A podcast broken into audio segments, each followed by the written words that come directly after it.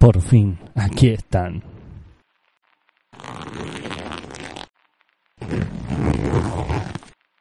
Los encontré en mi neceser epistémico. Un conjunto de conferencias, entrevistas, charlas de epistemólogos y epistemólogas de todas las épocas. Ah, estos papeles creí haberlos perdido, pero aquí están. Creo que es momento de desempolvarlos. Hora de que el resto del mundo oiga las propias palabras de los grandes pensadores, lo que tienen para decir sobre la filosofía de la ciencia. Permítanme servirme un trago.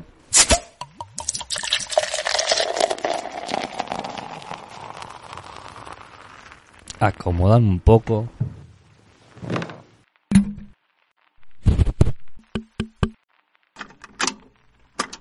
Y escuchen lo que tienen para decir.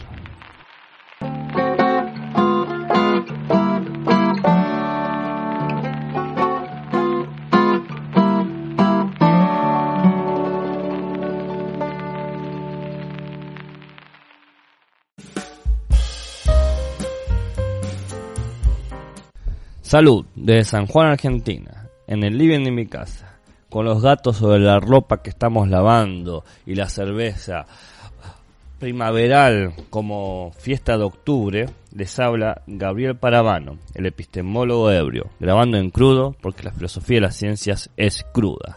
En este encuentro continuamos con la entrevista dada a Thomas Kuhn por Scully Surgelson esta entrevista, les recordamos, que se realizó en 1990 para la revista Hardware Science Review. Así que, bueno, continuamos. Entrevistador. ¿Cómo diría que su noción de revolución difiere de las connotaciones más comunes de la palabra, en particular con respecto a si estudiar la historia de la ciencia, el objetivo es desconstruir y socavar la base de la validez de la ciencia, o el objetivo de estudiar la, la historia de la ciencia es reconstruir los cimientos de la propia validez científica. Kuhn no estaba tratando de deconstruir a la ciencia. Todavía no estoy tratando de construir la ciencia. No estoy tan seguro de entender qué sería la deconstrucción. Pero hay un elemento importante que persiste en mi argumento. Mi argumento de tomado de la discusión entre Dr. Samuel Johnson contra George Berkeley, donde era correcto esta cuestión que puede refutar a la persona que no cree en los cuerpos materiales pateando la piedra. El experimento y la observación, para mí, realmente juegan un papel absolutamente crucial en el desarrollo de las ciencias. Hay muchas cosas que decir sobre la naturaleza del progreso de las ciencias. Lo que no creo que puedas decir con coherencia es que se acercan cada vez más a la verdad. Pero eso no quiere decir que no tengan un desarrollo evolutivo coherente, que no, no existan criterios respecto a los cuales puedan mejorar con el tiempo. Estos son principalmente criterios instrumentales. Lo que digo ahora, y no estaba muy lejos de decirlo en el último capítulo de la estructura, es que la verdad, al menos en la forma de una ley de no contradicción, es absolutamente esencial para la ciencia.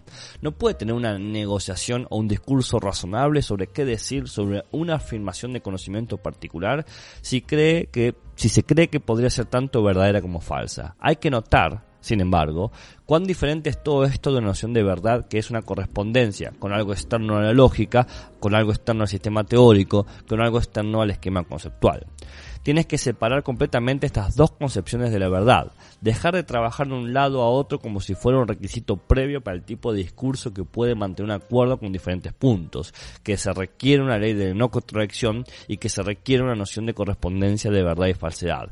Era lo mismo que una noción de verdad absoluta, si seguimos en este tipo de discusiones. Lo primero es algo que sin lo que uno no puede vivir, la ley de no contradicción. Pero hay todo tipo de formas en las que se puede pasar de hablar de relaciones entre teorías antiguas y teorías nuevas sin tener que decir que la nueva hace que la antigua sea falsa.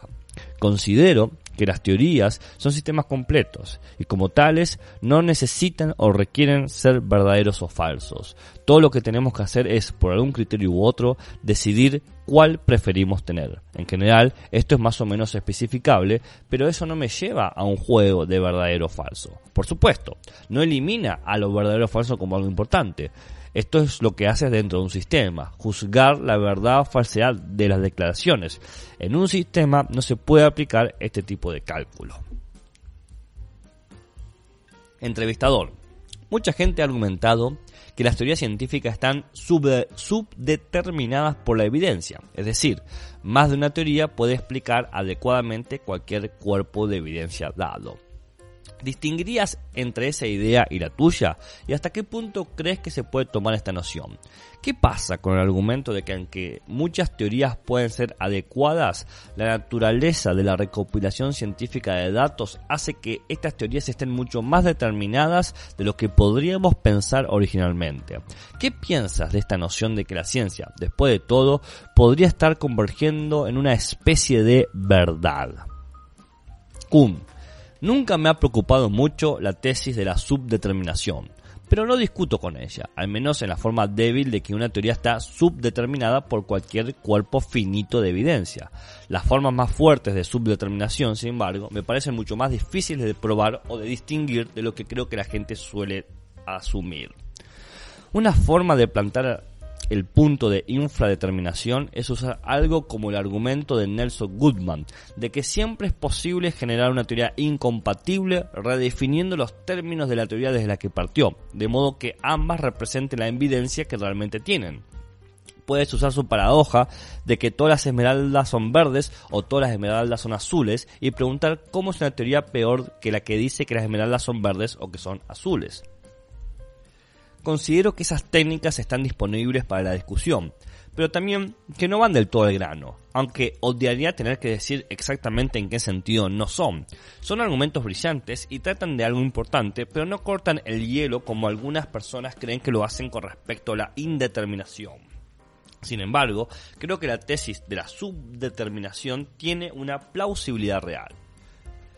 Ahora bien, lo que no encuentro plausible son los argumentos que dicen que incluso con toda la evidencia posible, las teorías aún estarían indeterminadas. El argumento se convierte aquí en problemático tan pronto como comienzas a asumir tales situaciones ideales y en ese punto no estoy contento con el reclamo. Además, si eso es una infelicidad razonable, entonces simplemente quiero decir que no estoy seguro de qué sucedería con el argumento, incluso con la cantidad limitada de datos, si se me permitiera tener una precisión total si no tuviera que tener en cuenta que los datos siempre son aproximados y que dejan cierta penumbra a su alrededor. Creo que al menos es posible que con la precisión total de las observaciones que tenemos, que por supuesto no están disponibles como un cuerpo infinito de datos potenciales, entonces, y tal vez, tampoco podríamos encontrar, dos teorías igualmente válidas. Teniendo en cuenta todos los datos posibles, ¿realmente se obtienen las leyes de Kepler con las leyes de Newton? Bueno, no lo hacemos del todo. ¿Se obtiene la ley de caída de Galileo y la de Newton? Bueno, no exactamente. Solo nos acercamos a la superficie. Así que no estoy seguro de lo que sucede incluso con esta versión más limitada de la tesis. Si uno no reconoce que las teorías son solo aproximadamente iguales y que los datos son los mejores que se pueden esperar dentro de los límites del error, nunca vamos a encontrar una determinación o una determinación final de las propias tesis.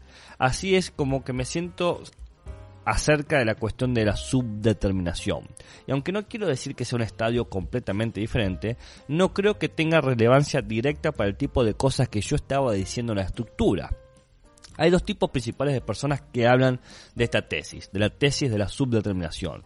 En Emerson Hall, Quine y Hilary Putman hablaban de ello, y creo que ambos me verían como una especie de idealista. Pero luego la gente del programa Fuerte también habló de la subdeterminación para mostrar que la ciencia no tiene contenido, y de ese punto de vista estaría yo más del lado de Quine y Putman. Así que constantemente se habla de la tesis de la subdeterminación, pero se me puede escuchar como si estuviera en cualquier lado. Ciertamente no creo que sea una tesis equivocada, aunque creo que hay algunas cosas que a uno le gustaría saber de cuán fuerte es la Considero, finalmente, que las teorías son sistemas completos y como tales no necesitan ser verdaderas o falsas. Todo lo que tenemos que hacer es, por algún criterio u otro, decidir cuál preferimos tener. Entrevistador. A principios de los años 60, usted dirigió un proyecto, el Archivo para la Historia de la Física Cuántica, donde usted y sus compañeros de trabajo realizaron múltiples entrevistas con los científicos que habían desempeñado un papel clave en el desarrollo de la física cuántica. ¿Por qué supone que fuiste elegido para dirigir el proyecto cuántico. ¿Qué es lo que más te intrigó al respecto y afectó la experiencia, tu visión de las ideas expuestas en la estructura de las revoluciones científicas? Nota al pie, gente. Estas entrevistas que hizo Kuhn a los grandes científicos americanos y europeos de la época la pueden encontrar, están, están públicas en la página del Instituto Americano de Física, www.aip.org. Así que si quieren saber cómo son las entrevistas, ahí tienen referencia. Bueno, veamos cómo responde Kuhn a la pregunta. Kuhn, me pidieron que ayudara a dirigir el proyecto porque tenía un doctorado en física y era un conocido historiador de la ciencia. No era el único en ese sentido, pero era una de las pocas personas que tenía ambas calificaciones. Sabía que, como historiador, los recuerdos de los científicos sobre su propio trabajo son históricamente bastante malos, que se ven a sí mismos trabajando para lograr lo que eventualmente descubrieron, aunque cuando miras hacia atrás descubres que de hecho estaban buscando siempre algo completamente diferente. Así que no esperaba que las entrevistas produjeran algún tipo de información sobre la fuente de descubrimiento que esperaban los físicos del comité, pero también sabía que si estudias los artículos comparando con los recuerdos de los científicos, a menudo se encuentran pistas terriblemente importantes sobre los procesos por los que han pasado los propios científicos. Esto es lo que dice el hombre, esto es lo que dice el periódico y obviamente son incompatibles. Ahora, ¿qué podría ser lo que los lleva a esta construcción de memoria en lugar de otra? A menudo obtienes pistas de esa manera. Así que es lo que me pensé que ocurriría y lo que me sorprendió entonces fue la cantidad de veces que obtuve simplemente frases del tipo no recuerdo, ¿cómo esperas que recuerde algo así? etcétera. En parte me dijeron bastante explícitamente un par de científicos que era tratar de recordar una cuestión muy incómoda por la circunstancia de trabajo la gente que escribe autografías se dieron por pasar sobre este proceso, se sintieron motivadas por el proceso, pero si alguien viene durante cinco días con una grabadora, simplemente no se acuerda. Yo diría también que el proyecto no tuvo ningún efecto sustancial en mi punto de vista en la estructura. Nunca pensé que la estructura fuera más que un boceto esquemático. No esperaba lecciones directas. Yo siempre he dicho, asimilé este punto de vista y esta forma de hacerlo, y luego vea lo que le hace a usted cuando intenta escribir una historia, pero no salga a mirar la historia para ver si esto es cierto o no, o para probar las ideas. La única prueba de las ideas, al menos en este nivel de desarrollo, va a ser si, habiendo asimilado las ideas, puede ver materialmente algo útil o diferente. Pero no va a encontrar o no va a ser cosas, por ejemplo, puede siempre ubicar el paradigma, usted puede siempre notar la diferencia entre revolución o puede ver siempre la diferencia de un desarrollo normal. No, esto no está destinado a ser aplicado de esa manera. Entrevistador. Cuando se emprendió el proyecto cuántico, los historiadores de la ciencia generalmente no miraban a la ciencia contemporánea. Hoy en día, el énfasis parece haber cambiado del siglo XVIII a bien entrado el siglo XX, donde la ciencia misma se ha convertido en una empresa mucho más grande, mucho más compleja, más institucionalizada, con mucho más textos y mucho más ciencia para considerar. ¿Cómo ve los cambios en la historia de la ciencia en términos de la estructura de las revoluciones científicas como en los términos de los proyectos cuánticos? Q. Creo que el proyecto de la física cuántica probablemente desempeñó un papel en el desarrollo de la historia de la ciencia, ya que etiquetó la existencia de un archivo lo suficientemente lo suficientemente público como para que nadie pudiera escribir algo similar a ese material. No hubiera sido respetable, casi no importaba si el material era bueno o no, pero estableció una línea de base que define un nivel para, por ejemplo, las becas y las ayudas. Creo que el trabajo se está haciendo no necesariamente siempre muy bien, pero probablemente con un mayor nivel de responsabilidad hacia la evidencia de lo que hubiese sido si el material no hubiera existido. Esto no pretende ser un reclamo tremendamente grande y no es la razón por la que me metí en el proyecto. Pero mientras observaba lo que sucedió más tarde, sí, algunas personas se sintieron atraídas por cosas del siglo XX porque el material ya estaba allí. Y creo que significaba que cualquier cosa que hiciera cosas del siglo XX podía y tenía que mirar estos archivos, ya sea que el material estuviera allí o en otro lugar. En ese sentido, el proyecto hizo de la historia de la ciencia una disciplina aún más académica. Ahora, la otra pregunta acerca de cómo la ciencia crece, si podemos conocer más este crecimiento con los textos, yo no sé la respuesta. Lo veo como una cuestión de práctica, no una pregunta sobre principios. Creo que el mejor estudio que he hecho sobre el cambio conceptual es mi libro sobre Planck de 1978, aunque no siempre se ha visto de esa manera. Y eso no empieza a hablarles de la ciencia gigantesca, pero seguro que presenta problemas de escala que no se encontraron cuando se trabajó con Galileo, y que todavía era factible escribir una historia un poco más conceptual. Nunca he probado nada que llegue a publicar sobre la ciencia de la Segunda Guerra Mundial y veo que esto es absolutamente difícil.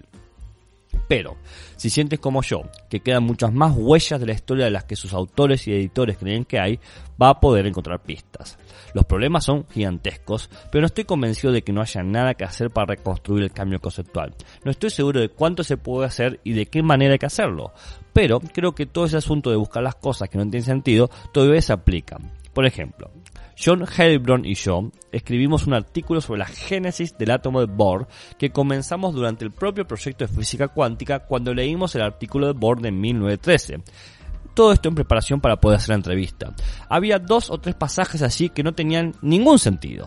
Tomados en conjunto, el artículo da el modelo de Bohr del átomo del hidrógeno por un lado y por otro lado un átomo con un solo estado fundamental pero en el que el electrón rasguea todas las cuerdas al caer al estado fundamental desde fuera del átomo.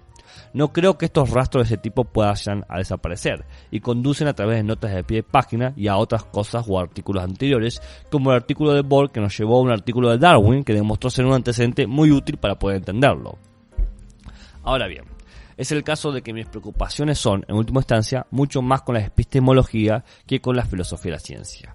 Quiero saber cuál es la naturaleza del conocimiento. Creo que la ciencia es un tema excelente para mirar si te preocupa la epistemología, y eso no es una novedad de mi parte. Esto ha estado ocurriendo desde el siglo XVII, cuando la ciencia proporcionaba ejemplos epistemológicos. Y con ese interés no se hace mucha diferencia para mí si las cosas ahora son o no diferentes. No veo ninguna razón para suponer que las cosas que creo haber aprendido sobre la naturaleza del conocimiento van a ser perturbadoras por la necesidad de cambiar la teoría o cambiar la ciencia. Podría estar completamente equivocado con respecto tanto a la ciencia como sobre la naturaleza del conocimiento, pero habría esta separación para explicar por qué me preocupa menos la pregunta de ¿está cambiando la ciencia? Porque lo que sería sería estudiar la naturaleza de la ciencia como algo eterno, no como una instancia de la imagen del conocimiento. Entrevistador. ¿Cómo se relacionan los desarrollos de los últimos 30 años que hemos estado discutiendo con sus intereses actuales? ¿Cuáles son sus pensamientos y cuáles son sus proyectos actuales? Cum. En lo que he estado trabajando durante los últimos 8 años, y puede que esté trabajando durante los próximos 5, es un libro sobre los problemas filosóficos, especialmente sobre la inconmensurabilidad que quedan de la estructura de las revoluciones científicas. He estado volviendo al libro y mirando si de hecho esos pensamientos que tuve van a funcionar con lo que ha estado sucediendo en la filosofía de la ciencia recientemente, para ver cómo puedo lidiar esto con otras ideas. Como he dicho, cuando escribí la estructura, no había leído mucho la filosofía de la ciencia y no tenía idea de cuánto estaba pasando ese campo. Había visto que lo que pensé que era algo importante sobre la forma en que funcionaba la ciencia y los marcos conceptuales y solamente sobre eso estaba escribiendo. Pero hoy miraría, por ejemplo, a Quine lo que tiene que decir o lo que Putman tiene que decir, ya que ambos tienen mucho que decir sobre la ciencia. Creo que veo una manera en lo que estaba haciendo en estructura podría tener en cuenta todas estas cosas nuevas, pero aún no estoy seguro. Puede ser que en estos contextos la idea de la estructura tengan que ser revisadas o puede que no. Así que he estado leyendo bastante de eso y ahora creo que lo tengo lo suficientemente listo para comenzar a escribir el libro. Pero por supuesto, cuando escribo, bueno, no hay garantía de que resulte la forma en que imaginé las cosas como cuando comencé he aprendido que los mayores cambios se producen cuando comienza la escritura real. Pero este es ciertamente otro de esos libros que llevará al menos una década de desarrollo, una década o más. No puedo decirlo en este momento, pero eso es en lo que estoy trabajando ahora. Muchas gracias. Y así finalizamos la entrevista a Kuhn. Queda decir que el libro que mencionaba Kuhn al final de esa entrevista nunca fue publicado porque no lo terminó. Pero bueno, eso será historia para una biopic de los epistemólogos. Quién sabe, quizás el año que viene. Salud y buenas ciencias.